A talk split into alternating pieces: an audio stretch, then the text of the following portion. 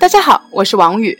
前两天在我们知识派对的 QQ 群里，有不少朋友都为保罗沃克的去世而扼腕叹息。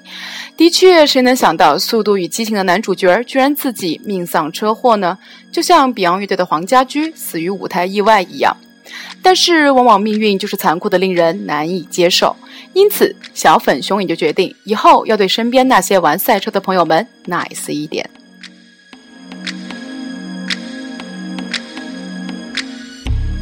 不过，回到把保罗沃克带上死亡之路的那辆跑车，它是一款2005年的保时捷 GT，嗯，是个德国的牌子。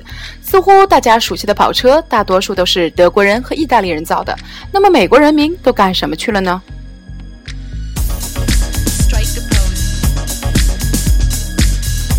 之前，小粉熊有一次去美国的中西部采访印第安纳州的小镇 Gary，他曾经是美国的一个钢铁中心，那里也是美国大经济学家斯蒂格里斯的老家。但是 Gary 后来因为产业的外迁，最终难逃成为鬼城的命运，就像美国的汽车之都底特律一样。翻开地图，Gary 这个小镇呢就在芝加哥市的南郊，所以小粉熊去 Gary 采访的时候，也顺道去了趟芝加哥，那里也是变形金刚第三部的拍摄地。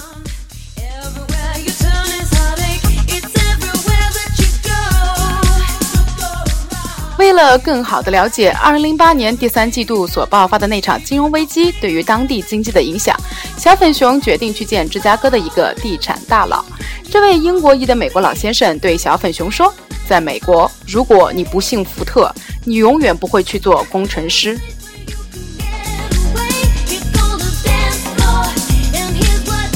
哇塞，这可真让小粉熊三观尽毁呀！在小粉熊成长的年代和国度里呢，流行着一句话，那就是学好数理化，走遍天下都不怕。小粉熊至今还为自己当年考大学的时候没有学机械工程而懊恼不已呢。难道美国人民不是这么想的吗？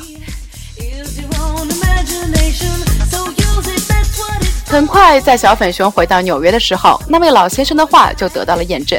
有一次，小粉熊邀请了一位学电子工程的朋友一起参加某钟表品牌的新年酒会。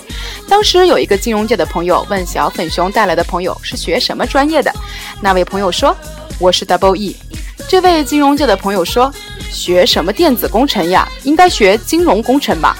气得我那位朋友说：“金融工程那是工程吗？”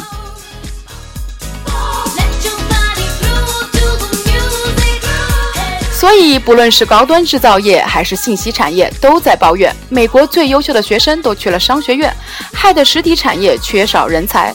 而商学院的那帮家伙，不但把杠杆率做得贼高，还个个成了金融高富帅。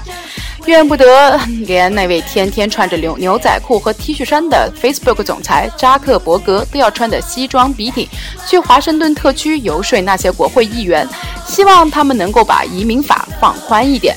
因为美国劳动力市场上实在是缺少工程师呀，IT 民工也是工嘛。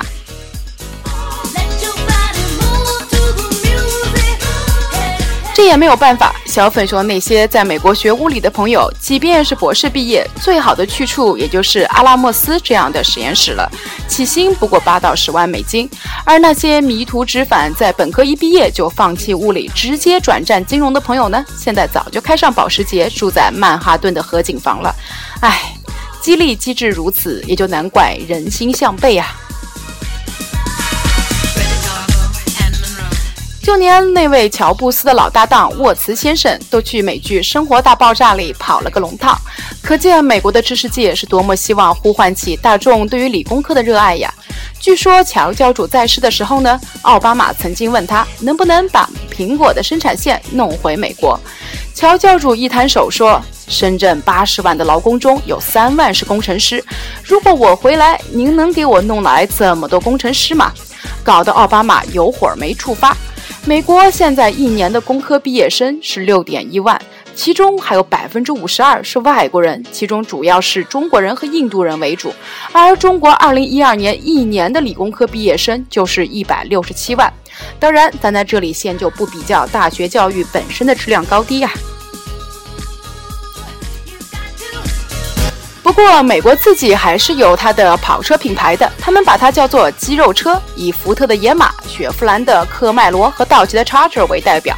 但今天的节目就先到这里吧。